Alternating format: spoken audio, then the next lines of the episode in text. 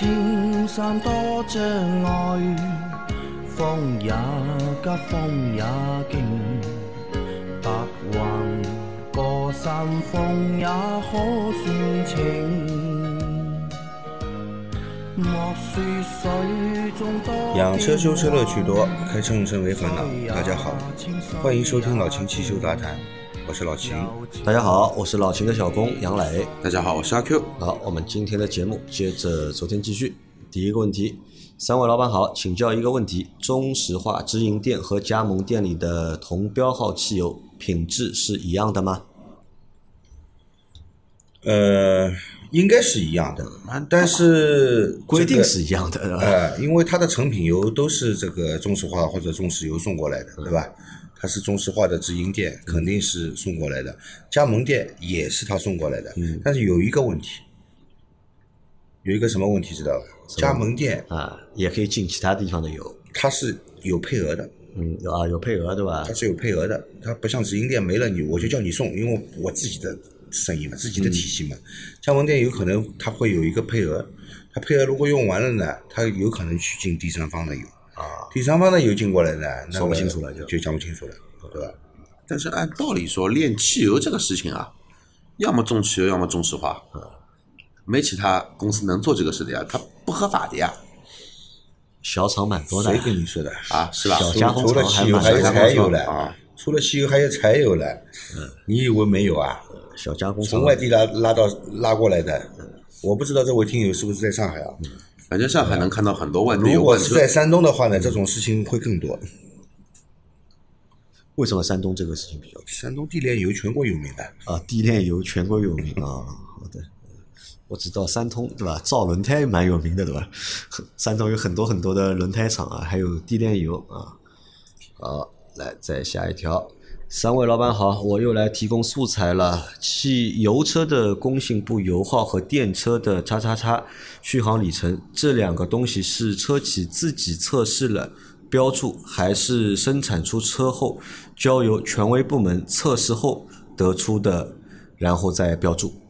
啊，这个油耗是吧？工信部的油耗标准，就是工信部测的。啊，工信部测的啊，但是呢，有两种方式，嗯一种是放在平台上测，嗯，来模拟一个道路工况测出来，还有一种是实测，还有一种呢是实测。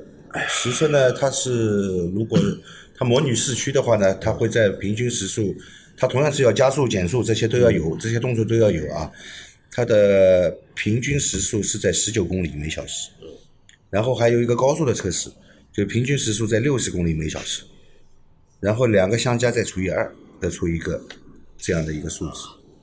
然后现在的标准呢升级了，嗯，就呢现现在你去看，就是说之前我记得好像哪位朋友打电话给我，他问我，哎，为什么那个我的特斯拉它的那个纯电续航之前是标的是四百六十几嘛，对吧？标标续新款的话呢变成四百五十几，也不知道是多少了，对吧？然后我说，哎，对了，标准不一样了。之前呢，无论是汽油车，我说燃油车还是电动车，都是标的是 NEDC 的。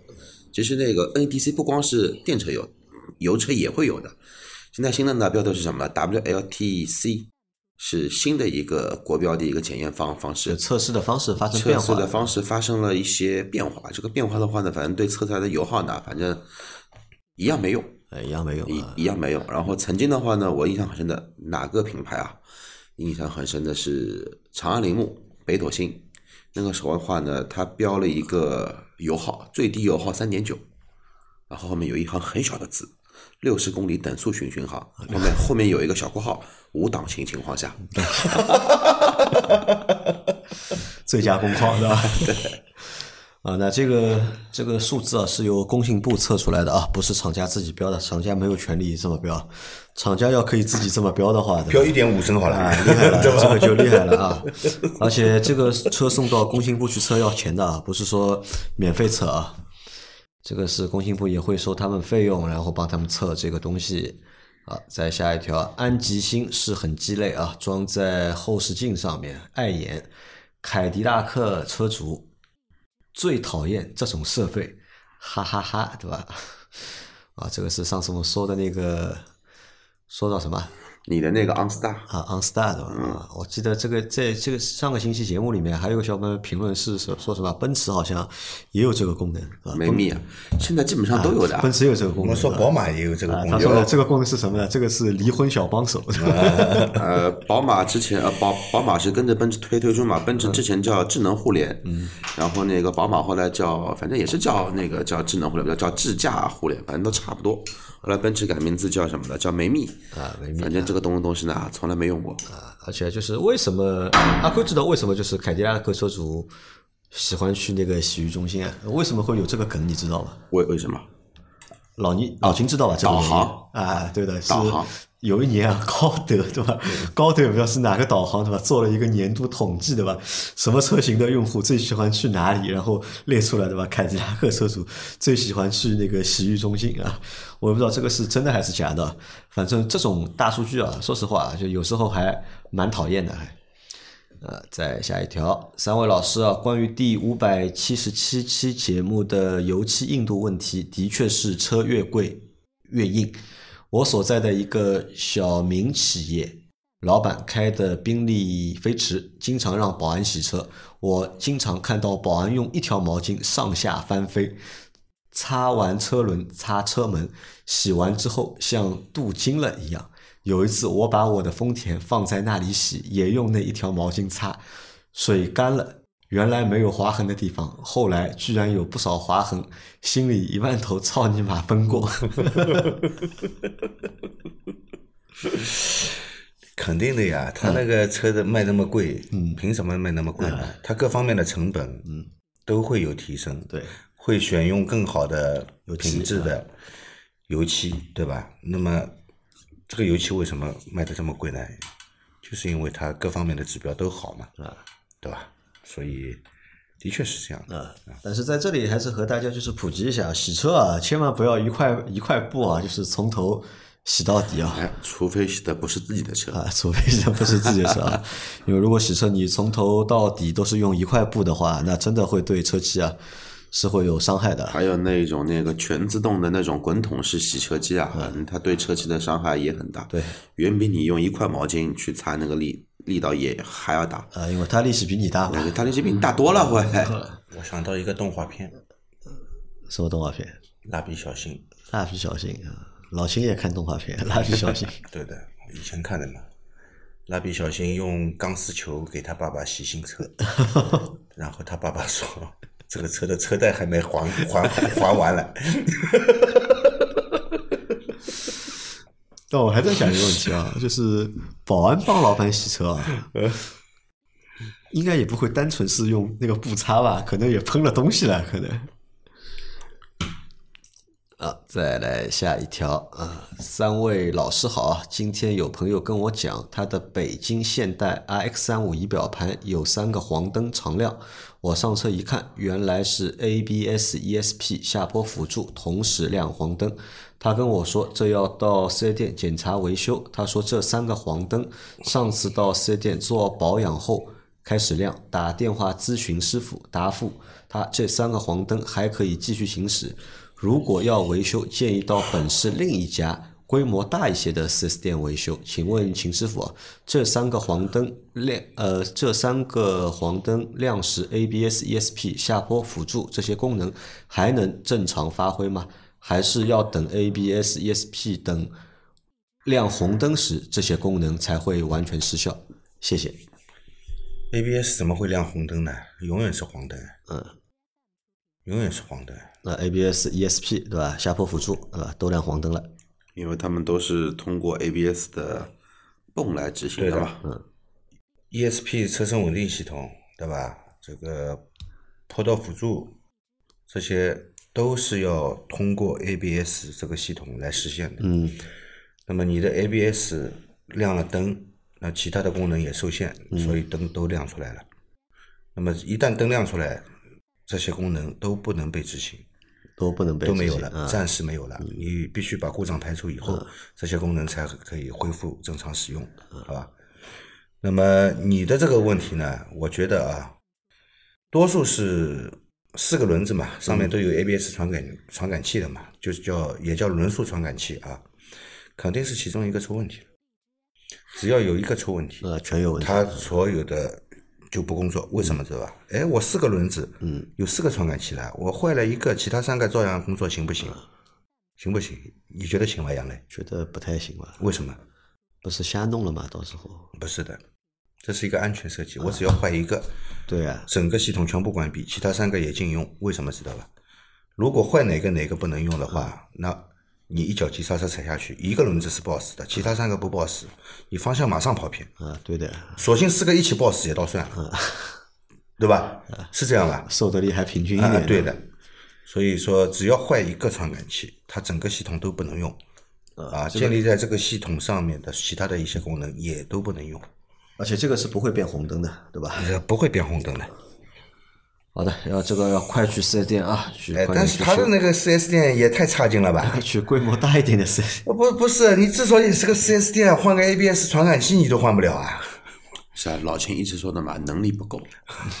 这个能力也太不够了。好，再下一条，三位主持人晚上好，辛苦了。想问一下，车里的正时皮带平时如何检查？按照修理厂推荐的三年六万公里更换周期，拆下来还是非常之新啊，没有一点点裂纹。车上使用手册推荐的九万公里更换周期都是保守的，如何不被修理厂忽悠？关键是正时皮带平时自己无法检查。谢谢解答。正时皮带你自己是检查不到的，嗯啊，你只有打开那个正时盖，把正时盖板打开，你才能够检查。那么你也不是专业的汽车修理工，这个操作对你来说难度非常大，嗯，对吧？一般打开正时盖板的话，大多数车辆都是要拆掉发电机皮带，然后才能打开的，对吧？甚至于有些要把发动机的一些附件拆掉才能打开的。所以你自己肯定没办法检查。那么我们呢，一般都是按照这个公里数，对吧？我不知道你这个是什么车，嗯啊，因为你车型没有写，我们但它的保养手册上面说是九万公里更换不管，保养手册上有有的写的还还吓人呢。你敢你敢按照它来的话，它断给你看，对吧？上次你还记得吧？福特十八万公里，呃，十八万四千，十八万六千。啊，福特就是这样说。福特的正式皮带，你敢用十八万公里吧？我保证你断。那正常我们一般多长时间换的？呃，一般来说，多少公里换这个正时皮带？六万公里呢是一个最短的期限，嗯啊，没有比六万公里更短的，知道吧？一般来说呢，八万公里左右更换。八万公里左右更换。对啊。好的啊，那这个没法检查啊，只能根据时间或者公里数啊，主要还是根据公里数来判断的，对吧？和时间也没有关系。呃，如果你像我们周一说的那辆车怎么办？九年了只跑了两万公里，那么九年了，它橡胶也老化了呀，它也是有断裂的风险的嘛。啊，也要换了。对啊，好的啊，再下一条，二零二零年五月买的起亚 KX 三，二零二一年九月发现防冻液少，去了四 S 店，告诉我没问题啊，十一月份更少了，又去说还是没有漏点，十二月末自己发现了是哪里漏，去四 S 店告诉我水管要一周到货，今天二零二二年一月九日给我换新的水管。问题一，师傅请看一下这个图，一年半水管漏是不是品控很差？二，售后跟我说换水管防冻液会换新的，我盯着修理工，他要把放的旧的给我倒进去，我抗议啊，才去提了桶新的来，是不是要自己节流啊？三，起亚的车，请师傅客观点评一下，多说点吧，全方位评价下起亚，我就是好奇啊，我是个汽车半小白，谢谢啊。售后经理跟我说，你这车一年半了，水管漏不在质保范围内，没事，我给你做了，不收你钱。我当时就呵呵了，你们会做这个赔本买卖，不知道是他说的有道理，还是我阴谋论了。嗯，又是个韩国车啊！刚刚那台好像刚刚上面那个问题也是台韩国车，对吧？那这台也是韩国车啊。好的，我们这样一个一个回答啊。首先就是嗯一年半水管漏啊，它一年半的水管漏了，发现防冻液少了，对吧？防冻液少了呢，如果不是挥发掉的、蒸发掉的，就是漏漏掉了，呃，他已经找到漏点了吗？漏点了，那么更换。我们先说他最后说的啊，嗯就是四 S 店说你这个车已经一年半了，水管漏是不在质保范围内，对吧？不应该，水管又不是雨刮片，雨刮片它是它不是易耗材易损品，是耗材，水管怎么会是耗材呢？水水管嘛，肯定我我至少认为它跟整车质保在一起的，三年肯定有的，对吧？所以这这个说法，我觉得纯粹就是在忽悠你，嗯，对吧？真的，如果是超过在质保范围外的，4 S 店是不能跟厂家索赔的。他这个报报告打上去要被驳回的，4 S 店会贴钱给你换根水管吗？不会的，他只是这样跟你说，我不知道他出于什么目目的，对吧？这肯定是属于整车质保范围内的啊。那一年半水管漏了，这个水管算不算很差？嗯，这个水管算不算很差？肯定是有质量问题你要，说差嘛，这个肯定算差了，一年半。一年半肯定是有质量问题的。啊，还有就是你在换水管的时候，他要把他的那个放下来的防冻液啊再给你倒回去对吧？换水管这个只要是索赔，嗯厂家赔给 4S 店的不单单是一根水管，防冻液一起赔进去的，人工费也赔给他的，都算在里面了，好吧？换水管这个防冻液放掉，大家都知道的。他如果要倒回去呢，那么厂家赔给他的这一桶防冻液就被他们 4S 店 A 掉了啊。被 4S 店 A 掉了，是被 4S 店 A 掉，还是被这个修理工修理工 A 掉的？说不清楚这个说不清楚，对吧？反正肯定是被 A 掉了，对吧？啊。然后他让你来客观评价一下，对吧？起亚韩国车嘛，不就这么回事嘛？韩国车就这么回事啊韩国车的耐用程度其实很一般，很一般。很一般。对的，啊，反正你已经买了这个车了，对吧？我们也不多说了啊。就其实说是当年的利那个伊兰特，嗯，其实还蛮皮实的。啊，但是伊伊兰特也有很大的毛病啊！你看同年份的伊兰特和同年份的凯越放一块儿，这个机盖啊，就明显就伊兰特的那个机盖的油漆啊，啊，老化了快很多。那那是，嗯，当年，呃，伊兰特的耐用性其实不如当年的凯越，当年的伊兰特的耐用性还是不如当年的凯越。那当年的凯越坏了，确实比伊兰特多啊。当年的凯越坏的多嘛，主要是什么问题啦？一个是气门室盖漏油，嗯，对吧？这是最最频发的问题。然后有一批车呢，它就是 ABS 棒出厂的时候就是有问题的，有那么一批，对吧？其他的嘛就是油耗高，对吧？当年的那个凯越，这个自排的这个油耗啊，这个下降了，对吧？一点八的，比他的大哥哥那个君君威啊，小不小不到哪里去，所以啊，你看这个就奠定了什么？奠定了别克君威啊，在大啊别克这个车这个品牌啊，各个车系啊，在大家印象里面油耗高，对吧？听到别克对吧？啊，油耗高，当年还有一辆更小的别克，叫赛欧，叫赛欧，嗯。别克赛欧自动挡的。其实那一台车其实是欧宝，赛欧有自动挡吗，没自动挡啊有，当然有别克赛欧绝对有。有，先期没有，后期有的。后期好像他给雪佛兰了，好像才有那个自动挡。没有。没有，给雪别克佛兰前赛欧就有有自动挡对啊，就有自动挡。我当年一直想买这个车的，自动挡，你知道那个车的油耗多少吧？我？一直想买这个，但是它一直没有一个一自动挡。点六的这么小的车子，一个自动挡，你知道它油耗是多少啊？十四升，啊，十三四升差不多，真的13 14啊，十三四升就是这个油耗。而且当年赛欧还有那个叫什么的 SRV 的旅行版，我觉得那个车真的挺挺凶的一台车。就是我就是看中那个 SRV 旅行版，为什么对这个车印象深刻哦？那个时候帮我朋朋友搬家，你知道吧？那但是我时候我跟你说，别克赛欧它有一个优点，什么优点知道吧？防盗特别好，防盗特别好，防盗特别好，是所有的通用车里面防盗最好的车。它能把驾驶员锁在里面出不来，修理工被锁在里面也出不来。哦这个他妈打引号的。那我继续说啊，前面说到那个为什么对赛欧那个 SRV 对吧？是叫是叫 SRV 啊，就是那个两厢的那个车型印象深刻。我那个时候一个朋友搬家，一个同学搬家，那个时候家里电视机都是那个显像管的嘛，嗯大屁股的嘛，对吧？然后搬家先开了一台普桑过来，对吧？要把那个电视机搬走，那么后排不是要坐人嘛，电电视机也塞不进去，那么想放后备箱，对吧？怎么放？就是那个旅行版的上不是面的，不是旅行版，就普通的那个上面的、哦三厢那个这这肯定放不进来怎么放都放不进去。旅行版的后来就就没正好另外有个朋友，他说我过来帮个忙，看看我的车放得下吧，又开了一台赛欧过来，后备箱一打开，哎，这个电视机直接放进去。我后来我觉得，因为当时不懂嘛，只是觉得什么车能装，嗯，对吧？什么车就是好车。我说你这个车多少钱？哎呀，对对呀、吧？他说就九万多块钱，对吧？哦，好车，对吧？你知道为什么吧？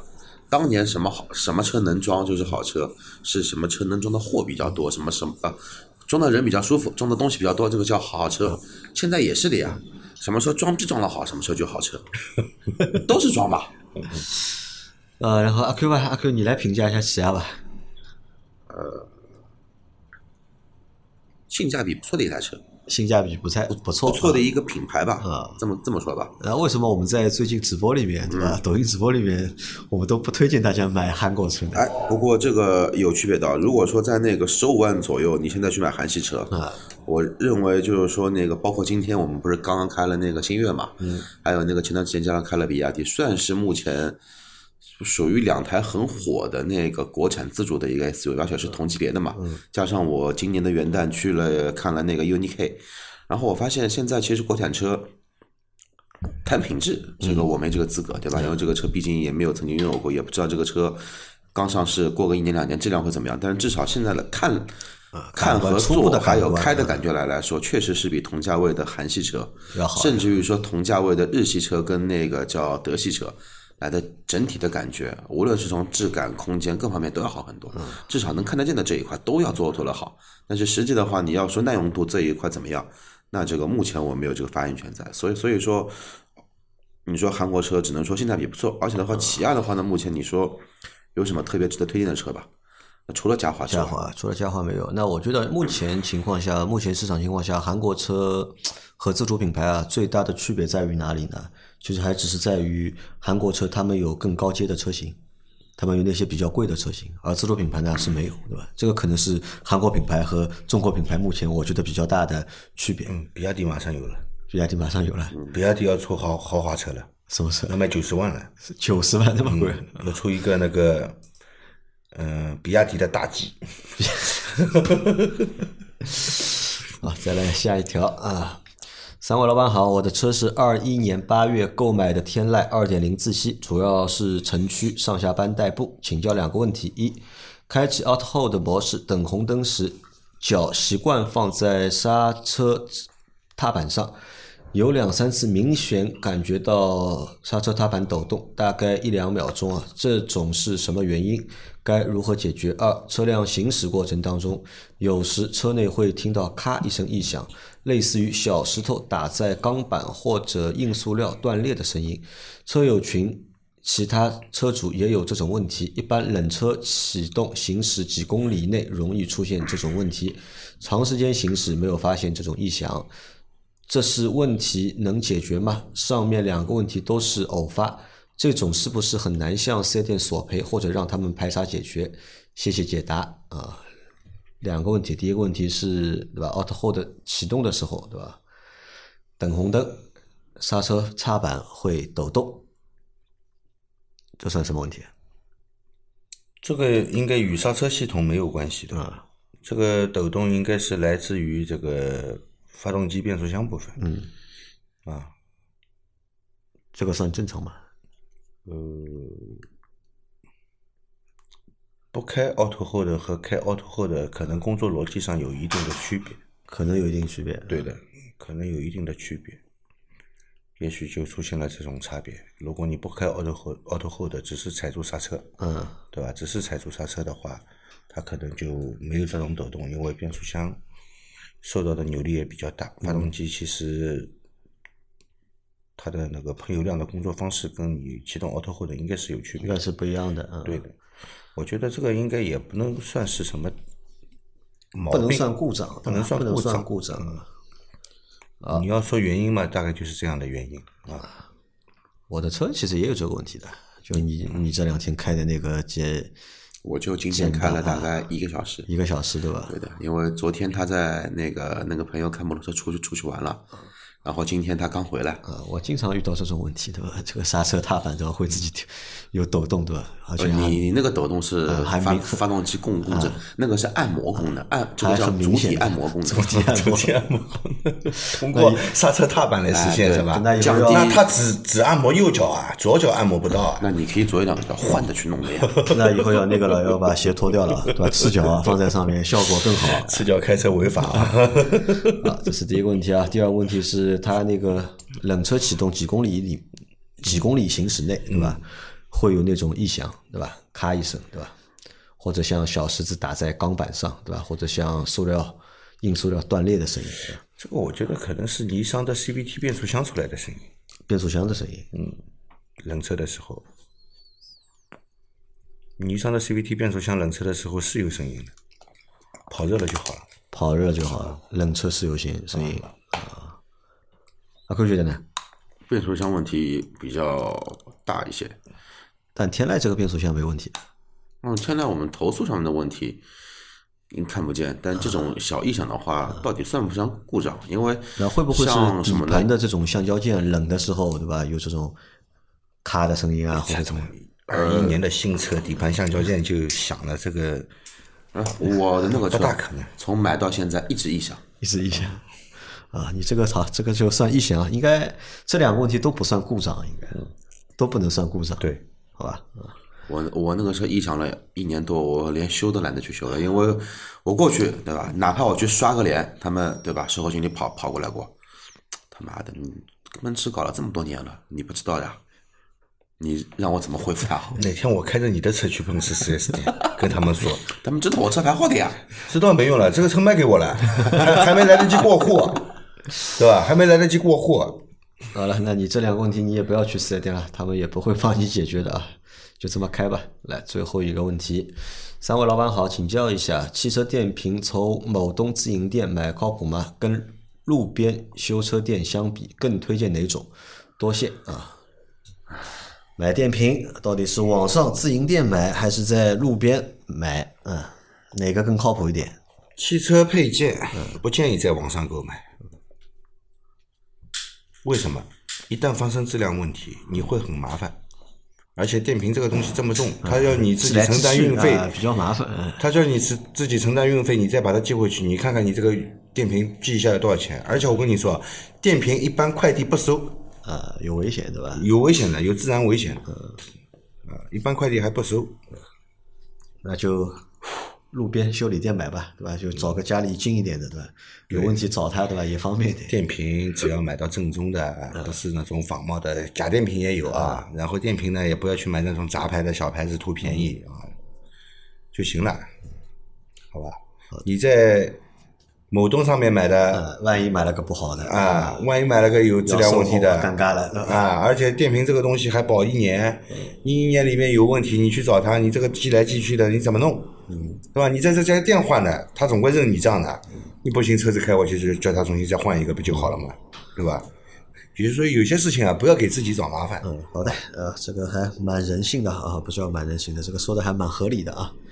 啊，那今天的这期节目啊，就先到这里。大家有任何关于养车、用车、修车的问题，可以留言在我们节目最新一期的下方，我们会在下周的节目里面一一给大家解答，好吧？我们明天再见，拜拜。拜拜。拜拜。